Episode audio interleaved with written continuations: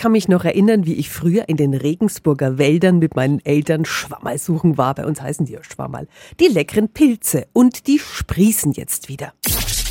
365 Dinge, die Sie in Franken erleben müssen. Besonders viele Pilze finden Sammler hier in der Region in Kammerstein am Heidenberg. Guten Morgen an Bürgermeister Wolfram Göll. Ja, schönen guten Morgen. Wie sieht's denn im Moment aus bei Ihnen in Sachen Pilze? Zurzeit ist tatsächlich ein bisschen Flaute, aber wir hoffen, dass sich der Spätsommer oder auch der Herbst ein bisschen hält und die Temperaturen passen, nicht zu niedrig und dann eben auch es genügend regnet. Und dann gibt es wieder Pilze. Mhm. Bis sie wieder sprießen, kann man bei Ihnen aber schon jetzt viel über Pilze erfahren auf dem Kammerstein-Pilzpfad.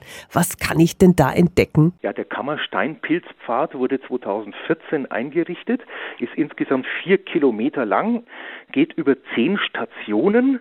Da wird also sehr viel informiert über ja, wie die Pilze entstehen, dann auch über die Geschichte auch des Pilzsuchens und so weiter. Und welche Station können Sie besonders empfehlen? Die Station 4, die ist bei den sogenannten Fünfhager Weihern. Da ist eine große Animationstafel und auch eine Sitzgruppe in Form von Pilzen und so weiter. Auf der Animationstafel kann man sich selber Pilze zusammenstellen, also verschiedene Hutformen, verschiedene Stilformen, verschiedene Größen, verschiedene Farben. Und dann gibt es auch einen Pilznamengenerator.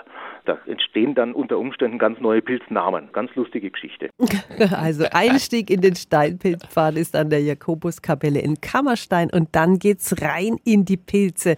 Und auch wenn Sie keinen finden, momentan Infos und Erkenntnisse finden Sie dort ganz viele. Die Infos sind auch nochmal auf radiof.de. 365 Dinge, die Sie in Franken erleben müssen. Täglich neu in Guten Morgen Franken um 10 nach 6 und um 10 nach 8. Radio F.